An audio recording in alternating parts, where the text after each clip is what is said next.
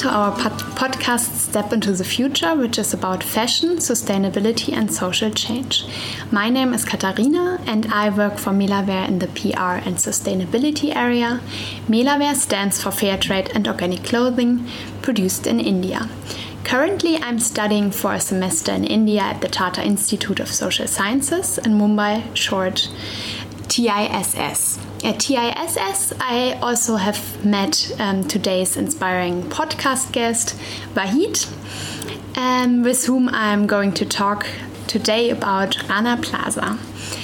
And for everyone who's maybe not so much into the topic, now a short recap. So, um, the factory collapse in Dhaka in Bangladesh, also known as Rana Plaza, occurred the 24th April 2013. And two 1,134 people died and another 2,500 people got injured. Even though very severe cracks at the building have appeared the day before the accident, the garment workers were ordered to work. The building contained five garment factories, and they were all manufacturing textiles for big global and also German brands. When I first met you, Wahid, um, you told me that um, you were working together with Germans in Bangladesh in your home country. And then I, of course, started to raise further questions, and you um, told me that you worked um, with the German Development Agency, GIZ, in Bangladesh, and you were actually involved into the whole compensation pro program for the victims after the horrible accident of Rana Plaza. So. Um, through that, you met many of the garment workers and their family, and you heard their stories and got insights like I think probably no one else. And um, yeah, that's why I'm very happy that you are today willing to share these stories with, with us.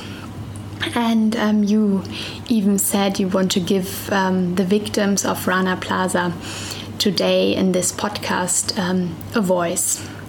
So, um, Wahid, now to you. Can you maybe um, briefly introduce yourself and um, tell everyone who you are and which background you have and what are you also currently doing at um, TISS in Mumbai here? Thank you, Katrina, for having me in this program. I born and brought up in Cox's Bazar, a border area of Bangladesh close to Myanmar. So here in Mumbai, Tata Institute of Social Science, I am doing my PhD research and my focus of research is diversity, religious syncretism, and its impact on development. The main debate is whether the diversity influences to development or it creates any problem to development. That is my focus of research. Okay, yeah, that sounds really interesting. And um, so, but before you um, worked in um, in Bangladesh. And when the accident happened, how did you get actually to know from um, Rana Plaza, and how was the reaction to it within your country and within yeah, Bangladesh? Actually, in 2014, that uh, the year that accident happened, I was uh, just complete uh, completed my master's program, and I moved to Dhaka from Chittagong for a better opportunity. On the day of 24th April 2014, I was sleeping in, in my shared room. We call it as mess in Dhaka. And I got information from my roommate that a building collapsed in Sabar, a very close city to metropolitan of Dhaka. It, I took it as a general incident and I, I, I see later on when i see the uh, television i open the television and i see that crisis of people and after that i see the 8 street building shows like a sandwich that all floors comes in a mm-hmm. single floor and i try to visit the place of rana plaza nearly in every day and experiences the pain of workers who are stuck inside the collapsed building it was very tough to identify the faces of the dead body after three or four days. And I think that as a small portion of the family members received the wrong dead body and carried it to their villages and buried to their home. I have seen I have seen people's reaction among the, uh, the uh, people of Dhaka in urban and I have seen that they're coming to the uh, uh, area adjacent to the Rana Plaza, preparing food for the relatives who are waiting for, uh, for the missing worker of Rana Plaza. Mm-hmm. So it's very tough for anyone to control. So I tried to support there. Later on, I involved with some institutional capacity like Rana Plaza Coordination Cell and Rana Plaza Claim Administration. These two organizations plays the major role of rehabilitation at the same time the compensation of victims. Mm-hmm. Okay, but so at that time in 2014 you um, still studied in your master program in Bangladesh. Yes. And then you just went to the um, to the city where the accident happened, yes. and you just talked with uh, with everyone and helped, or how how did it?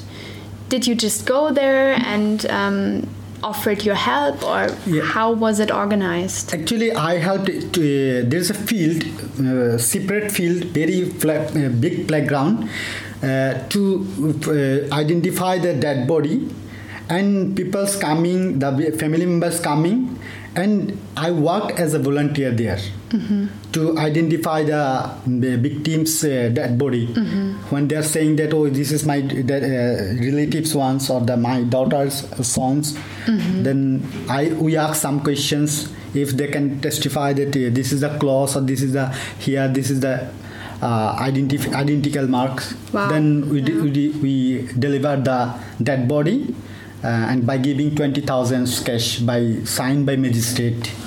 Okay, and uh, how was it for you? I mean, it was a really tough, tough, tough job, and um, so many people injured, so many dead bodies. Um, yeah. Yeah, it's it's very uh, chaotic in some cases because all are crying. The relatives after five days, six days, seven days, they are not getting their family members dead even dead body that they, they do not know where they are yeah. so at the same time there is lots of dead body that is uh, in the Adhar Chandra, Adhar Chandramat, but no one is coming or no one is able to identify them. Mm-hmm. Yeah. So and smell, bad smell is also coming after three four days. Yeah.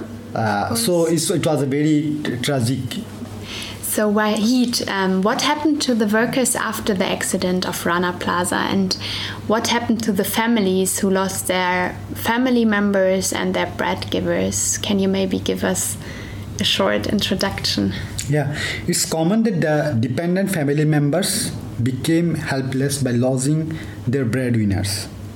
Those who survive from the collapsed buildings become traumatized, and even I have seen that they make shout when the lift start with a normal jerking in a five-star hotel like Westin in Gulshan.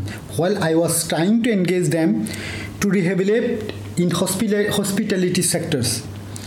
The, the children of the victims who loses their father or mother or father and mother both, they are still facing the crisis of this disaster I want to share only one incident here that I found in my research that I conducted in last last year by uh, Center for uh, funded by Center for Higher Studies and Research, Bangladesh University of Professionals, with two of my colleagues, Mehdi Hassan, who is studying in Washington, and Nigar Sultana.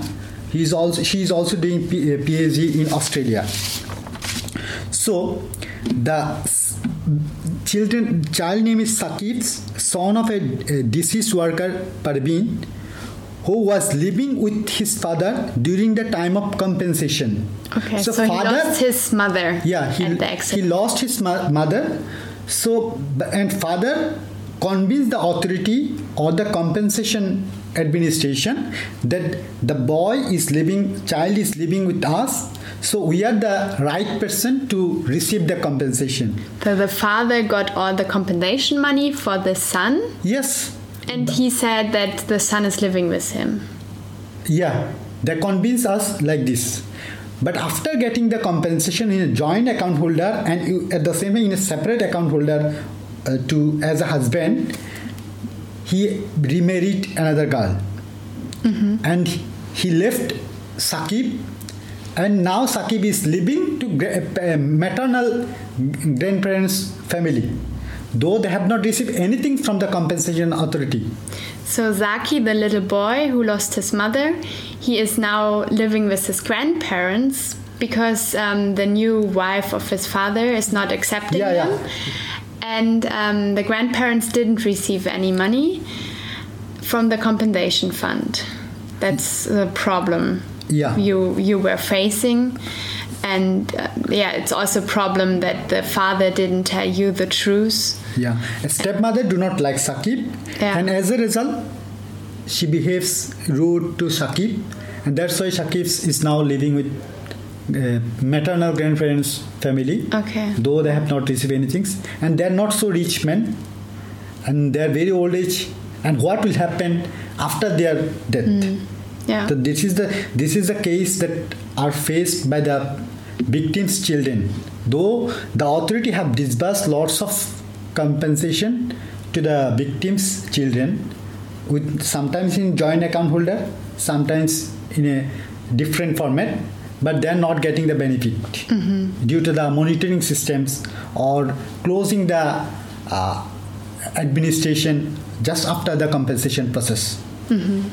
Yeah, so you really, it it was a very complicated process how to decide to whom the compensation money of the brands and also of the governments um, had to go and um,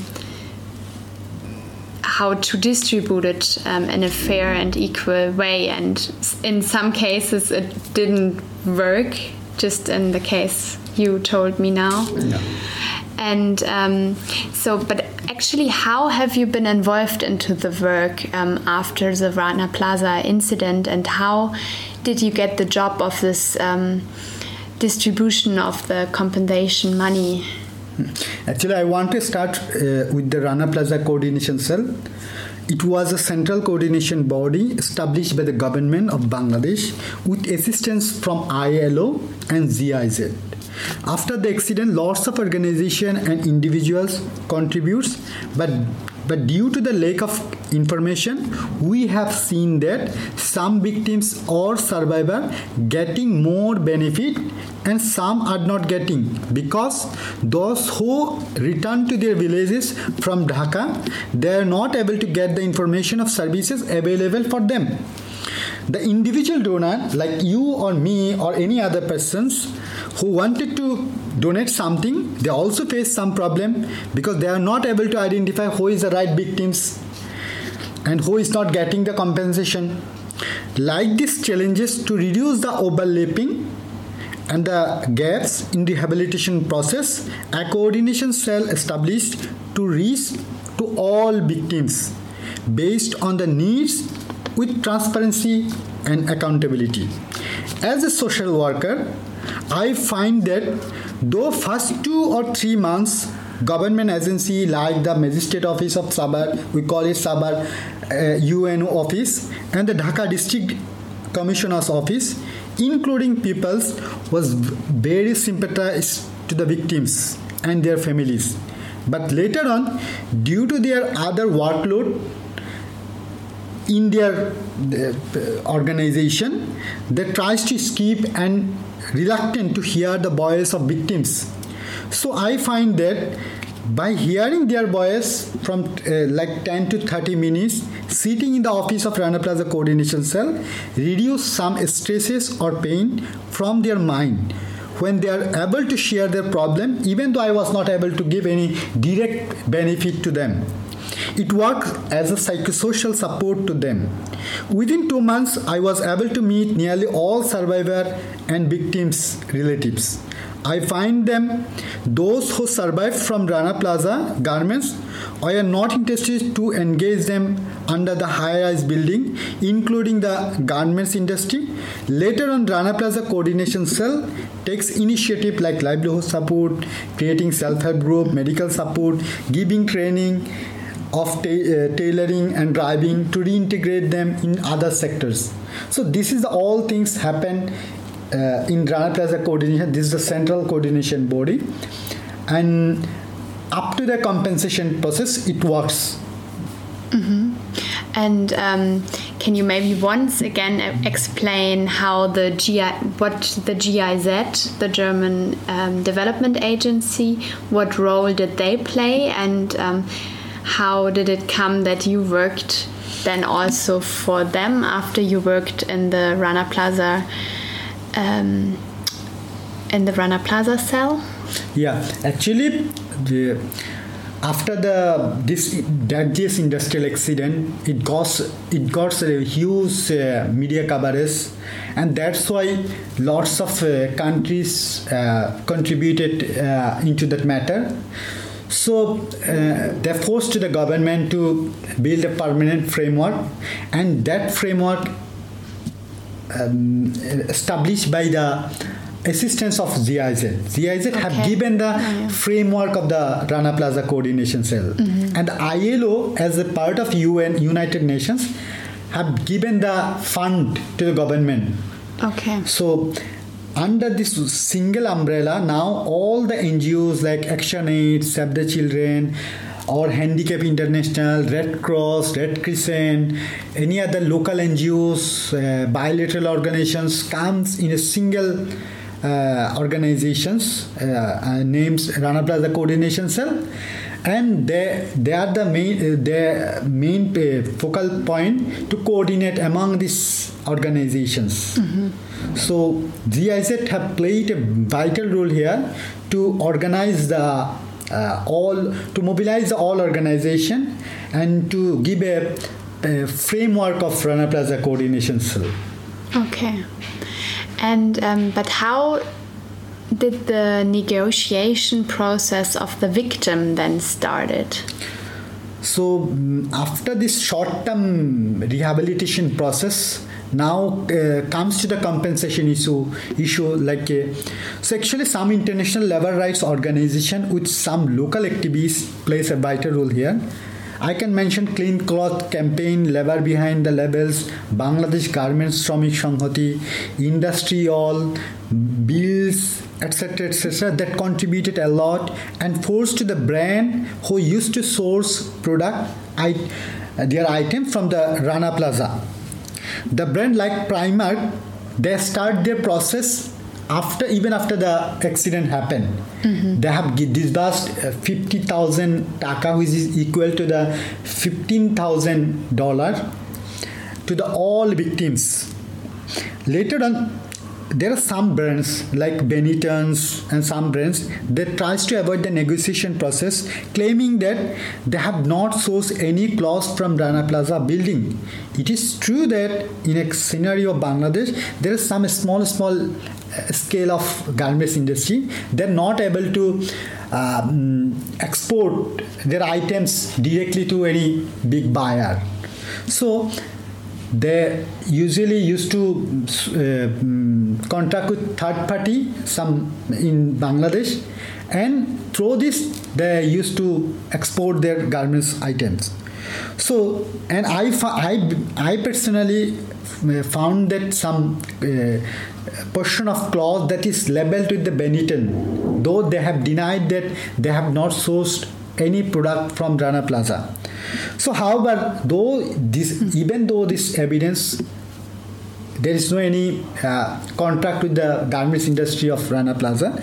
So, uh, we face problem to uh, bring them to the negotiation process. But those who uh, voluntarily or by force contributed uh, to the Rana Plaza compensation process, ILO plays a vital role here and GIZ have given the assistance. To implement this, another body formed in the name of Rana Plaza Claims Administration, in short RPCA. So first I say I have already mentioned the Rana Plaza Coordination Cell as a central body. Now it is another co- another cell. This Rana Plaza Claims Administration. So there is a short differences.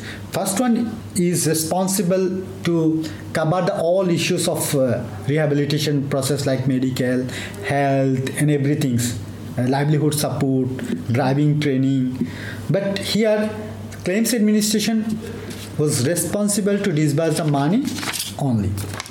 What do you think has changed in the textile industry in Bangladesh since the incident has happened? Yeah, Katrina, I agree that changes have happened after the world's deadliest fashion tragedy. The Accord as European initiative and the Alliance as North American initiatives was formed for safety in fashion industry in Bangladesh after Rana Plaza tragedy. So what they did? They inspected most of the garments factories. They did inspection inside the factories, especially regarding the building constructions, electrical facilities, fire safety, which is are the main reason behind the accident of Rana Plaza. In some cases, they suggested to close some factories. However, due to their level of satisfaction in terms of safety for workers, they're leaving Bangladesh by this year. But the process will continue by the remediation and coordination cell with the support of International Labour Organization. It includes the government agency like Raju, Department of Factory Inspectors, which are officially gives approval and have the responsibility to look after these issues. Apart from the ensuring the safety and standard wages, most important thing is that as per the report of 2019 by United States Green Building Council, Bangladesh has the highest number of green garments factories in the world and six are in the top green garments factory. So what it means? Green building means less carbon emission and this is better for our environment which also includes the worker safety. All in all i think days have changed in the history of apparel sector of bangladesh after rana plaza. Okay Good, interesting to hear. And I think in Germany and Europe, the accident also made many people think about how their clothes are made and um, started really started a movement called Fashion Revolution, or also known as Who Made My Clothes, where people raise questions who who are the persons behind their textiles, behind their T-shirt, and it's um, always celebrate or this event is happening um, in the week of April 24th, so during the time of um, when Rana Plaza happened. And Melawear is also participating and um, showing this year in a little campaign how or who are the workers um, that are producing um, their textiles and um, in every like they show every step of the production and um, there we like show the people behind them and um, but now I come to my last question, Wahid, um, which is: What is your dream or wish for the future of your home country, Bangladesh? Yeah, to uh, answer it, I have to look back that the garments industry in Bangladesh has a long history. Even in the 17th century, Bangladesh used to produce fabrics named muslin cloths and exported them to Western countries. Even at the time, workers were exploited by the British colonial power. Secondly, I want to make it clear that it is the apparel industry that is empowering the underprivileged women in Bangladesh. So paying for their work is more dignity than paying for aid through NGOs. So European and Western stakeholders have to consider paying a fair amount for the works so that they can live a good life. I was an activist before joining my present job, but still, I feel I want to work for the garments workers of Bangladesh, which leads me to conduct studies and make policy recommendation based on my findings. So after completion of my PhD, my dream for the future is to establish a center which will contributes to research and capacity building in RMG sector of Bangladesh. Yeah. Thank you, Wahid. Um, I really hope that this dream comes um, true very soon and you can establish this important center. And um, yeah, thank you also for the insights you gave us today. I really um, hope that an accident like Rana Plaza will never ever happen again. And companies all over the world are finally getting responsible for their sourcing practices. So I wish you, Wahid, all the best and hope you will continue this important work. And um, thank you for listening today. We are happy if you follow our podcast, Step into the Future, on our Melawear website, on Spotify or iTunes, or um, when you recommend it to your friends. Thank you and goodbye. Thanks to Katrina. Thanks to all.